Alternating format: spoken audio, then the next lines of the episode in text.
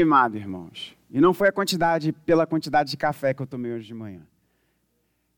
É pelo texto. É pelo texto, é pela bênção de Deus. E eu agradeço muito a Deus por me dar a honra de pregar esse texto que já foi pregado tantas outras vezes aqui neste lugar, mas dentro dessa série de Hebreus, que muito tem alimentado o meu coração.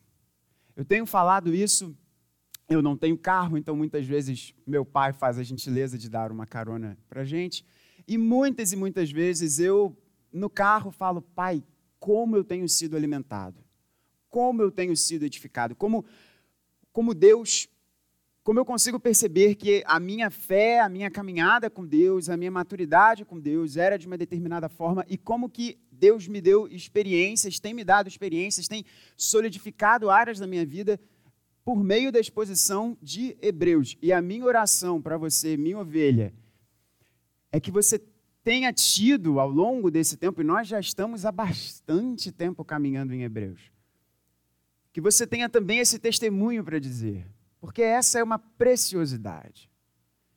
E eu não tinha pensado disso, mas eu ali no banco eu fiquei com essa vontade e a gente precisa obedecer ao Espírito Santo. Eu fiquei com uma vontade muito grande da gente orar junto. Eu quero orar com você e convido você a fazer essa oração. E a oração é muito simples. Pedindo para que Deus aumente a nossa fé. Ao longo dessa jornada que nós faremos, sobre a fé.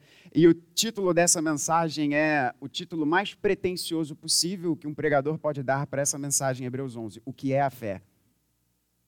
Que Deus me abençoe para pregar essa mensagem. Mas eu, eu, convido você a fazer isso, que você, que você una o seu coração com o meu nessa hora e a gente realmente peça para Deus: Senhor, fala o meu coração. Peça isso. Mas peça isso de verdade. Senhor, fala o meu coração, é, é, pre prepara o meu coração, Senhor, para esses domingos, para que, que eu veja o exemplo desses homens e dessas mulheres e, e, e, e compreenda, Senhor, como que eu posso ser um, um, um servo mais maduro, uma serva mais maduro, como que eu posso, Senhor, talvez eu precise acordar em certas áreas, talvez eu, eu, eu, precise, Senhor, de um, de, um, de um vento novo, de uma brasa nova no meu coração. Faz isso, Senhor. Vamos fazer essa oração? Eu fiquei com muita vontade disso ali no banco, falando, Senhor, o teu Espírito Santo pode fazer. E ontem nós ouvimos uma mensagem muito poderosa nesse púlpito. Ontem. A Leninha veio aqui e essa serva de Deus, ela no bom português aqui para você entender, a mulher destruiu. Ela mandou muito bem, graças a Deus. E ela falou uma coisa muito importante: é, é, é que não está escrito o que pode acontecer quando alguém realmente crê no que o Espírito Santo pode fazer. E eu creio que o Espírito Santo pode aumentar muito a nossa fé e, e fazer maravilhas no nosso meio. E a maior maravilha que o Espírito Santo pode fazer é deixar a gente mais parecido com Jesus.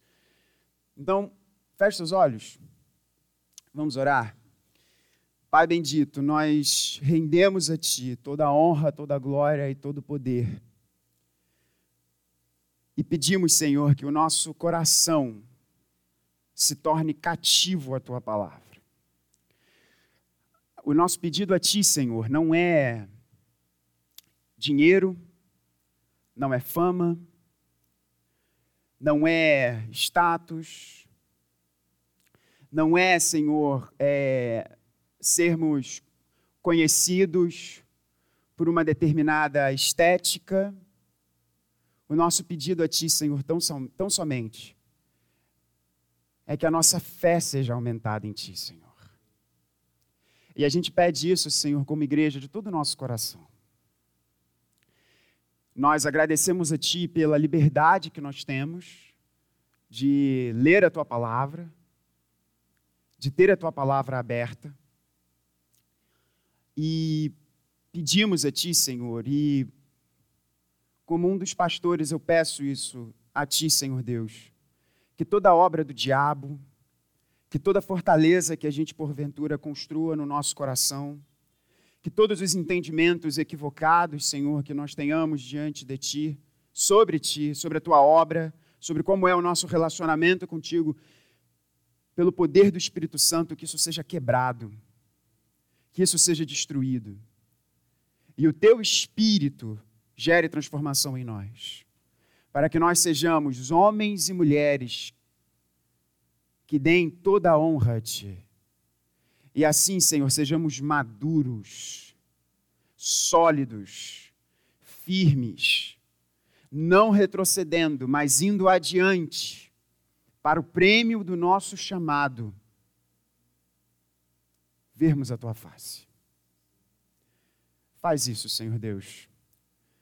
Homem e mulher algum pode fazer isso. Pelas nossas capacidades nós não podemos fazer isso, mas nós cremos, Senhor, de todo o nosso coração que tu tens o poder para fazer isso, tu tens o poder de transformar o nosso coração, tu tens o poder de transformar a nossa vida, tu tens o poder de reacender aquilo que, este, que porventura esteja frio, tu tens o poder, Senhor, de nos levar mais para perto de ti.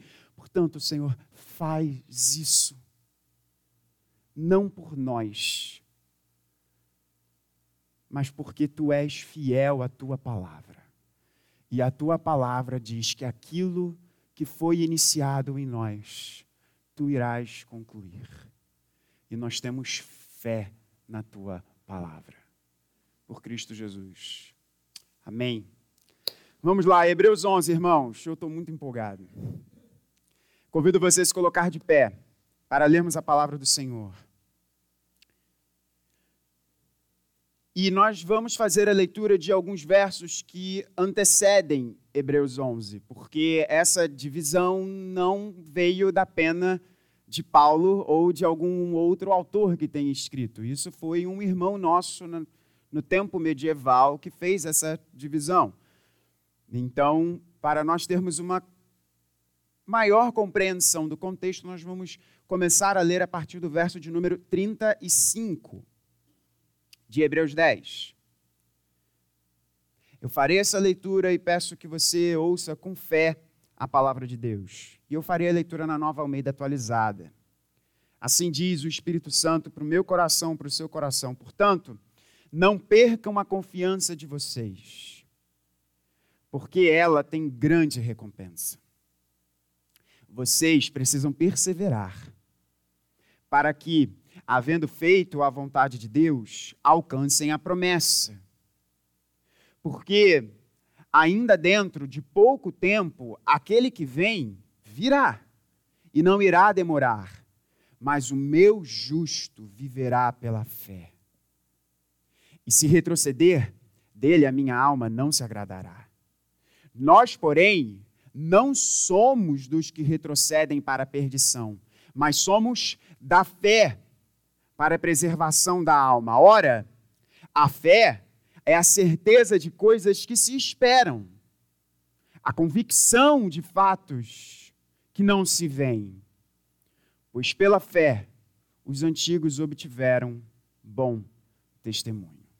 Nós vamos ficar só nesses dois versos. Você pode se sentar. Essa é a palavra de Deus. Que as palavras dos meus lábios e o meditar do nosso coração sejam agradáveis a Deus, irmãos. Ele é o nosso Salvador, ele é a nossa rocha. A galeria da fé. A galeria da fé.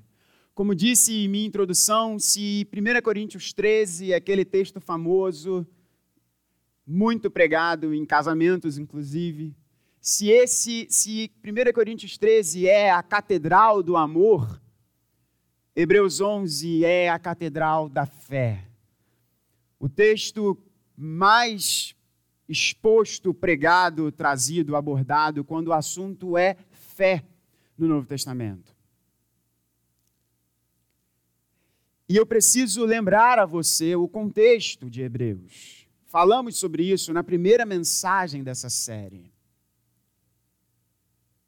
Hebreus foi escrito para irmãos nossos de um contexto judaico, vieram de um contexto judaico e que estavam sofrendo grandes pressões dos seus patrícios.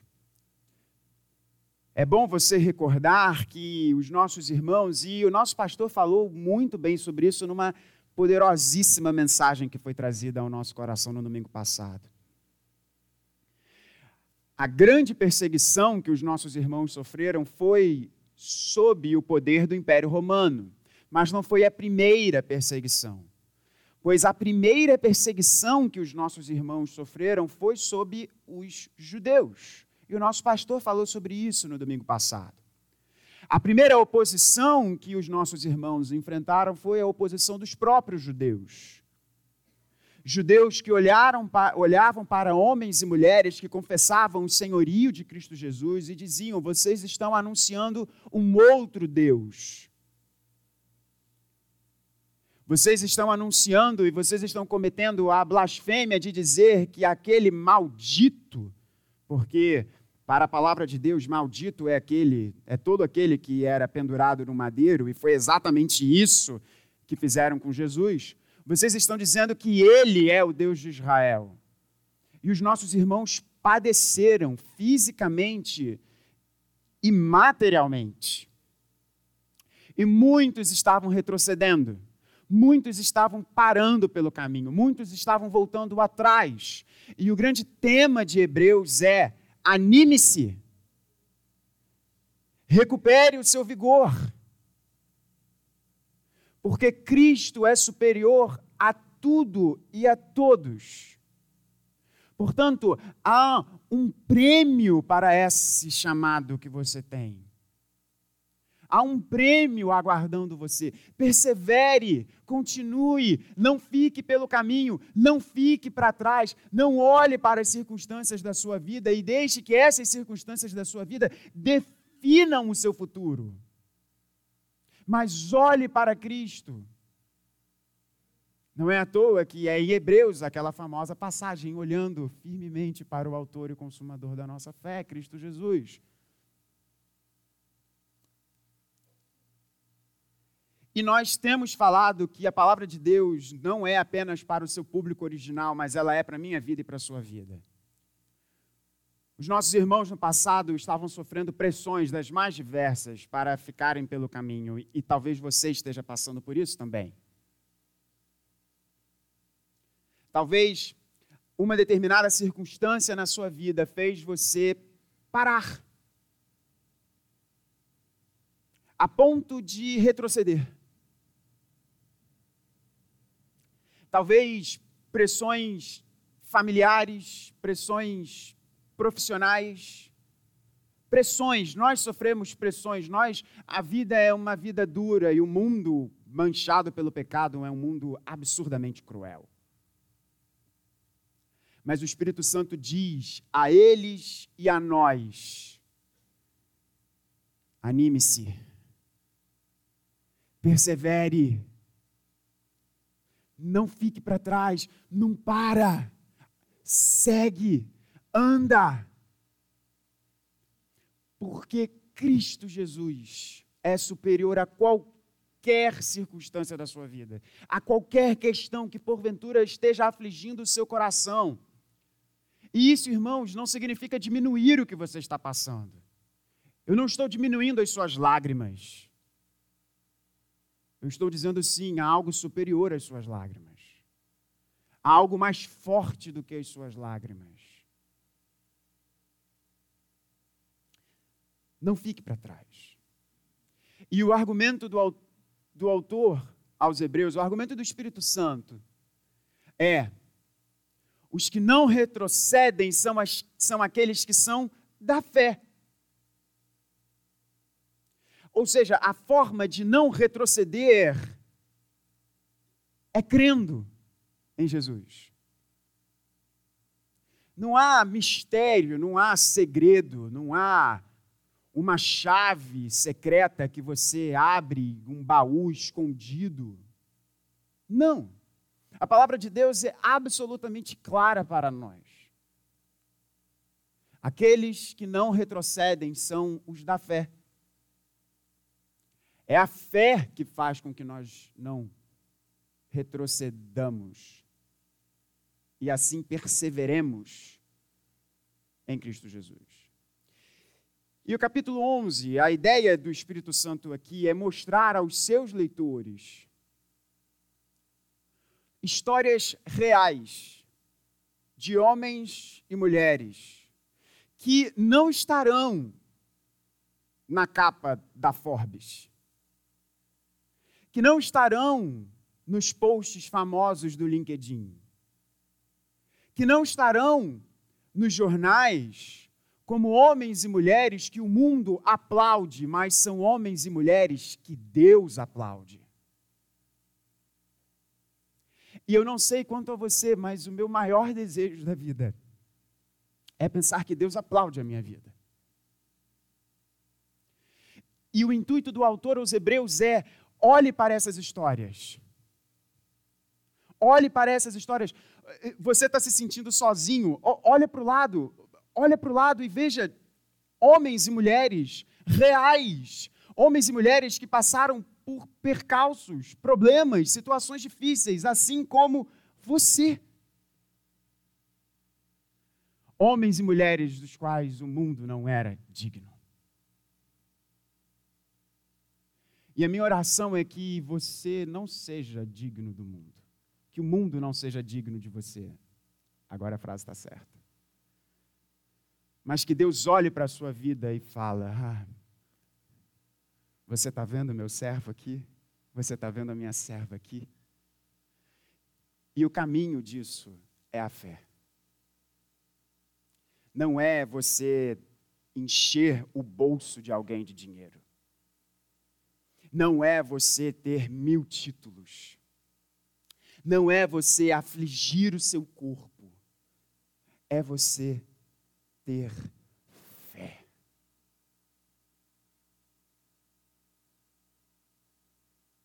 E o Espírito Santo vai nos ajudar a entender qual é o tipo de fé que Deus bate palma. E que esse seja o maior desejo da sua vida. Como diz aquela música que meu pai gosta também, e eu adoro cantar essa música com a Pete. Vai valer a pena que a Rita Springer irmã nossa, serva poderosa no reino, escreveu dizendo que, e a tradução está tá maravilhosa, a visão da tua face é tudo que eu preciso. Esse tem que ser o nosso desejo. O que é fé? Essa mensagem tem dois pontos, tá, irmãos? Então, para você ficar mais tranquilo. Nosso reverendo estava até agora na introdução, mas eu estou empolgado e vamos viajar para fora. Então, Vou dar a cartada do meu pai aqui que pode. O que é fé? O Espírito Santo aqui não vai nos apresentar uma definição abrangente do que é fé. Ele vai dizer: ora, ora. Se no verso 39 ele diz: Nós, porém, não somos dos que retrocedem para a perdição, mas somos da fé, para a preservação da alma, é interessantíssimo que ele começa o verso seguinte dizendo: Ora. É quase como se alguém perguntasse, tá, mas o que é fé? E ele diz: Ora, a fé é a certeza de coisas que se esperam, a convicção de fatos que não se veem. Parece óbvio, e é óbvio, mas não é tão óbvio assim. E a tradução aqui da Nova Almeida atualizada está muito boa. Mas há uma dificuldade muito grande de entendermos o que exatamente o autor aos Hebreus está nos dizendo aqui. Em linhas gerais, em linhas gerais, nós temos aqui uma grande introdução sobre o que é essa fé, e o autor aos Hebreus vai pegar exemplos reais da história de nossos irmãos e irmãs do passado para formar o nosso entendimento em relação à fé. Portanto, o autor aos Hebreus vai construir todo o seu argumento sobre o que é a fé, dando essa introdução e dizendo: olhe para a vida destes homens e mulheres que vieram antes de você e que são de carne e eram de carne e osso, sujeitos às mesmas paixões, como o nosso irmão Tiago nos diz na sua carta, assim como eu e você. Mas como grande introdução, ele faz um evidente link, uma evidente relação entre uma determinada postura, entre uma determinada crença com o amanhã. Ele diz: a certeza de coisas que se esperam, a convicção, a certeza de fatos que não se veem. Portanto, a fé está relacionada àquilo que nós não temos. Há coisas pelas quais nós esperamos, porém nós não as vemos. Há coisas que nos foram prometidas, porém nós não ainda as experimentamos, pelo menos não de forma plena, não de forma absoluta. Promessas que foram feitas, mas que ainda não se cumpriram, não se concretizaram em nossa experiência real e efetiva na vida. A fé está relacionada a esse amanhã, a essa espera. E Paulo, em Romanos, vai nos dizer, lá em Romanos 8, 24, 25, ele diz: O que é espera de verdade se nós não estamos esperando? Basicamente, em resumo, é isso que ele fala. A esperança precisa esperar. Se não há nada para se esperar, a esperança não existe. É um tanto quanto claro isso. Logo, a fé se relaciona com esse amanhã. Mas há uma palavrinha aqui, nessa relação com o amanhã, que na Almeida, que na Nova Almeida foi traduzido como certeza. Ora, a fé é a certeza, que ela é muito complicada.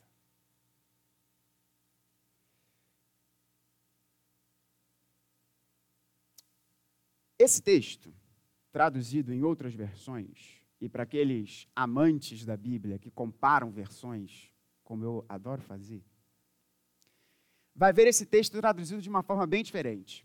Talvez você esteja aí com uma outra tradução e vai falar assim, pastor, esse texto está muito diferente do que você leu. Olha que coisa interessante. A Almeida Revista e Atualizada e a NVI traduzem como certeza. Esse verso aqui, a fé é a certeza Almeida Revista e Corrigida, que os nossos irmãos assembleanos basicamente mais usam, diz que a fé é o firme fundamento. Tradução muito bacana, inclusive. E a tradução brasileira, que não é muito conhecida, mas é uma tradução bem estilística, bem interessante, vai dizer que a fé é a substância das coisas esperadas. Como, por exemplo, a mesma tradução que foi usada na King James, dos nossos irmãos americanos, dizendo que a fé é a substância das coisas esperadas. E várias outras traduções, talvez você esteja vendo aí uma outra tradução, não dessas aqui que eu citei, mas que tenha um outro texto, uma outra palavra. Por que, que isso acontece? Isso acontece porque o autor escolheu uma palavra aqui, que ela é muito truncada. É a palavrinha hipostasis. E hipostasis, ela tem quatro sentidos na escritura. Quatro sentidos na escritura. E eu ontem, pensando, preparando esse texto, pensando nessa mensagem, eu sempre traduzi hipostases como uma forma. E já pensando nessa mensagem, falei assim, cara, hipostases é isso aqui. Só que então, estudando, lendo um pouquinho mais, consultando gente muito mais preparada do que eu, estou convicto que o autor dos Hebreus quis usar essa palavra não para dar um dos quatro sentidos, mas para nos dar os quatro sentidos dessa.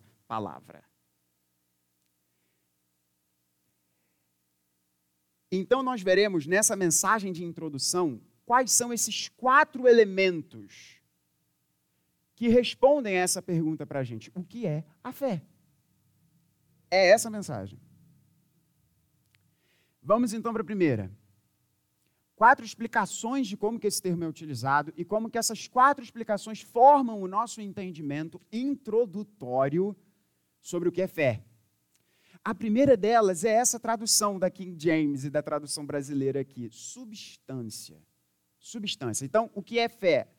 Fé é substância daquilo que nos daquilo que esperamos. Pastor, como assim substância? Vamos entender.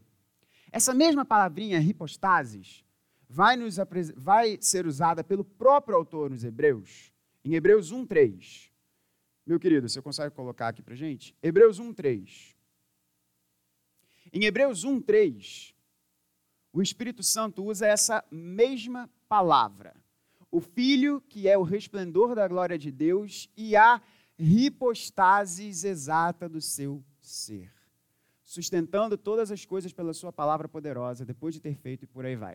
O Filho, que é o resplendor da glória de Deus, e a substância exata de seu ser. Algumas outras traduções estão dizendo exatamente dessa forma: substância do seu ser. Qual é a ideia aqui do autor, então?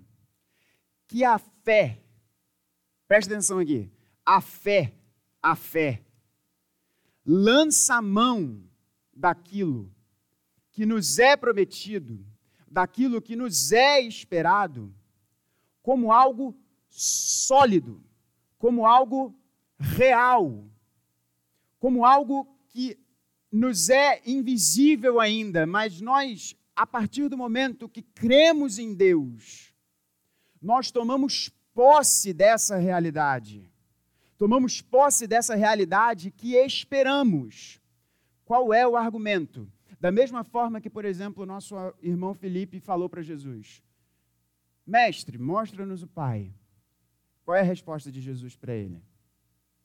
Filipão, peraí, cara. Você está andando tanto tempo comigo e você pergunta eu te você pede para eu te mostrar o Pai? Olha para mim. O que o autor dos Hebreus está nos dizendo é: Jesus é a substância do ser de Deus. Jesus é a expressão exata do ser de Deus. E o que o autor aos Hebreus aqui quer nos dizer é que fé, fé é crer em Deus, crer nas promessas de Deus de tal forma que nós experimentamos essas realidades de Deus como elas sendo ali reais, sólidas, concretas, naquele momento, diante de nós. Da mesma forma que nós olhamos para Jesus e vemos o caráter do Pai. Cremos que já temos posse, que já, que já nos asseguramos daquilo. Não há espaço para dúvida em relação ao que Deus nos diz. Dúvidas nós podemos ter várias. Certamente, talvez você não vá ter resposta para todas elas, mas como eu amo dizer às minhas ovelhas, você vai encontrar descanso para todas as suas dúvidas. Em Deus. Em Deus. Pela fé, nós possuímos a realidade daquilo que esperamos. Um exemplo concreto. Um exemplo concreto. Deus diz que você é amado por Ele. Deus diz que você é amado por Ele. Fé é você ter a concreta certeza dessa realidade. Eu sou amado por Deus. As pessoas podem me trair. Eu posso ser abandonado. Eu posso ser deixado de lado. Algo pode acontecer na minha vida em que eu, de uma hora para outra, me veja sozinho, sem recursos, sem pessoas que antes afagavam de alguma forma o meu ego, mas não importa, porque a realidade concreta é que Deus me ama. A realidade concreta é que eu vou viver para sempre com Deus.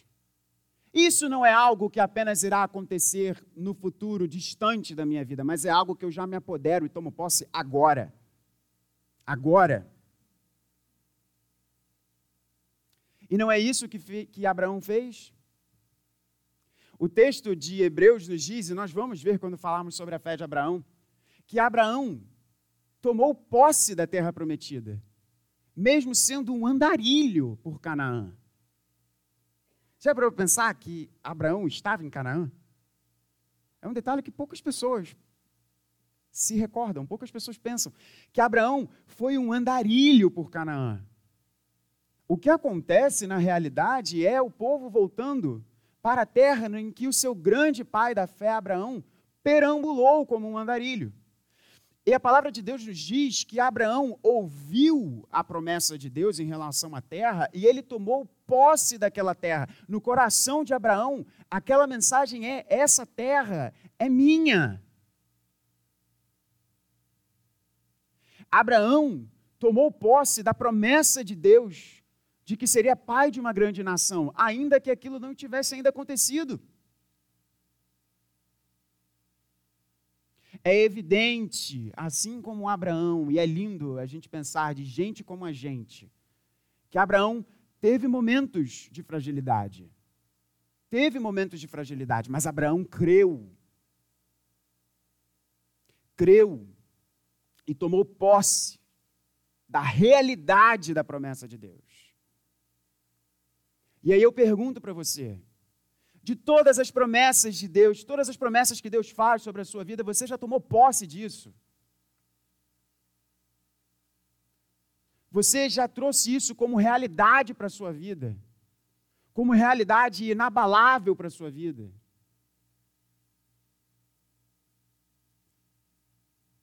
Se nós tomamos, por que nós somos tão ansiosos? Eu não estou falando que ansiedade é algo que se resolve apenas sem remédio, porque existem questões médicas envolvidas também. Mas eu tenho certeza que nós poderíamos ser muito menos ansiosos se nós estivéssemos tomando posse da realidade que Deus tem para nós. Talvez as minhas unhas fossem sofrer menos se eu tivesse tomando mais posse da realidade que Deus tem para mim, para minha vida.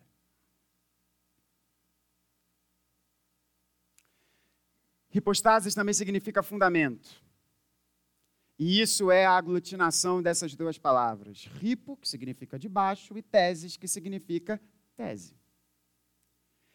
É a ideia de que nós construímos um edifício tendo uma hipostasis como base. É a ideia de que nós avançamos, nós construímos por meio daquilo que está como fundamento da nossa construção.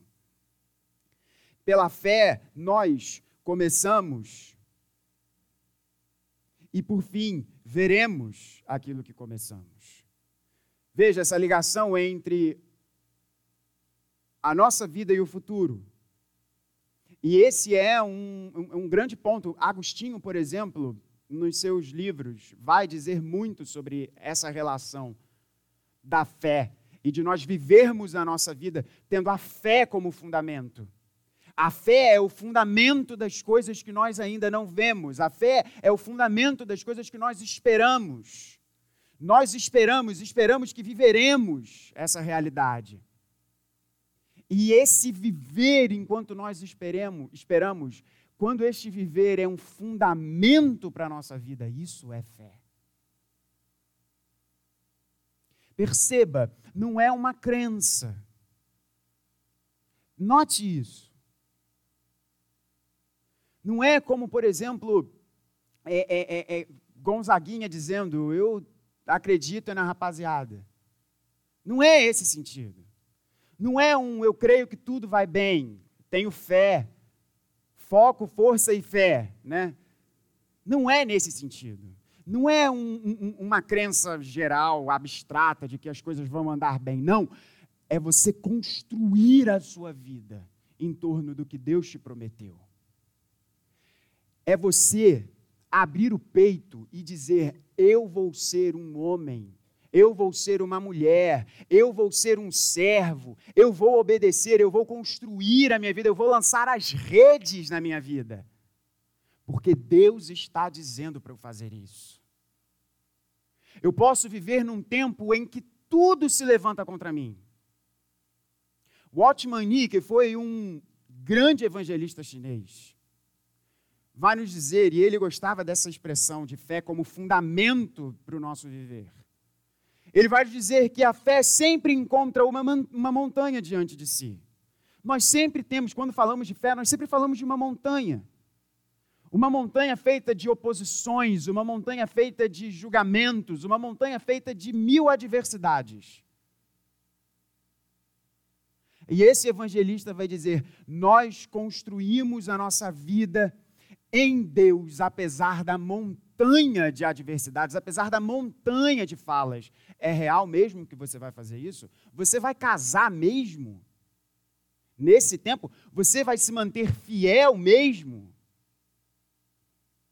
Você não vai passar a perna nas pessoas? Mesmo? Enquanto os crentes dizem, eu construo a minha vida no fundamento que é Deus, portanto, Ele disse que Ele vai cuidar de mim. Eu não preciso fazer essas coisas. Fundamento, sólido, base, construção, solidez. Daquilo que Deus começou em nós, nós vamos ver e viver. Uma outra forma muito comum de ter ripostases na Bíblia é uma linguagem jurídica também. Se vocês terem noção, gente, se vocês terem noção de como que é complicado isso daqui, na Septuaginta, que era a versão que Paulo e os apóstolos tinham do Antigo Testamento em grego, ripostases é usada para traduzir 12 palavras diferentes. Então, por isso que eu tenho certeza que o autor aqui quer que nós vejamos todas essas nuances aqui dessa palavra. E esse terceiro termo se liga com a ideia de fundamento, mas é uma ideia jurídica de evidência. Evidência. Hebreus 13, 14 vai usar esse mesmo sentido. O sentido de que nós avançamos porque nós temos a evidência do cuidado de Deus sobre nós nós temos a evidência do que Deus realiza na nossa vida. Por isso nós perseveramos. É essa ideia de uma fé que olha as circunstâncias, principalmente a incerteza e a necessidade, a caristia, e fala: Eu tenho provas do amor de Deus. Eu tenho provas do que Ele faz, do que Ele fez por mim, do que Ele garante para mim. Portanto, eu não temo e creio nele, e creio nele. E prossigo e avanço. Porque Deus me deu a evidência do seu amor. Percebe? Essa é a questão. Nós esperamos o futuro, nós olhamos para o futuro com uma firme atitude de crer na palavra de Deus, porque Deus já nos deu a evidência de quem Ele é. E aí eu pergunto a você: quantas vezes você já experimentou coisas de Deus na sua vida? Quantas provas Deus já deu para você ao longo da sua vida de quem Ele é, do que Ele faz, do que Ele prometeu para você? Quantas evidências nós temos do amor de Deus sobre nós? E por que tantas vezes nós titubeamos? Por que tantas vezes nós olhamos para a força do vento, olhamos para as circunstâncias da nossa vida, quando Deus já mostrou tantas vezes para a gente como Ele é, como Ele trata o nosso coração.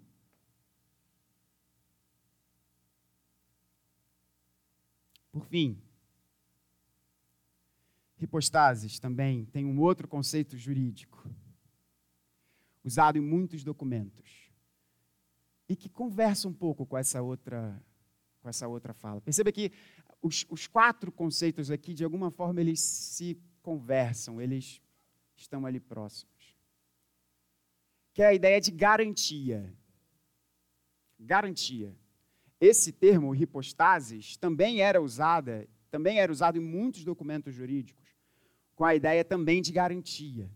Que era a seguinte ideia: você comprava uma terra, você comprava uma terra, e você não tinha ainda o título daquela terra. E o que que um cidadão romano por vezes fazia? Ele pegava uma porção daquela terra ele pegava um alimento, ele pegava um animal, ele pegava alguma coisa daquela terra que estava sendo adquirida, mas por algum motivo ainda não havia sido completa a transação. e entregava uma parte daquela terra para o adquirente. É um pouco a ideia da substância também, né? Você tem ali o concreto daquilo que você aguarda. A ideia de que se nós cremos, Deus está dando a garantia para nós de o que ele prometeu, isso vai acontecer. É muito interessante esse conceito. Garantia, Deus afirmando, Deus garantindo que isso irá acontecer. Portanto, fé é a substância das coisas que nós esperamos. É o fundamento sobre a qual elas são trazidas à existência. Ela é uma atitude confiante para com aquelas coisas que Deus prometeu a nós. E ela é a garantia que nos assegura a posse dessas realidades. A posse dessas realidades.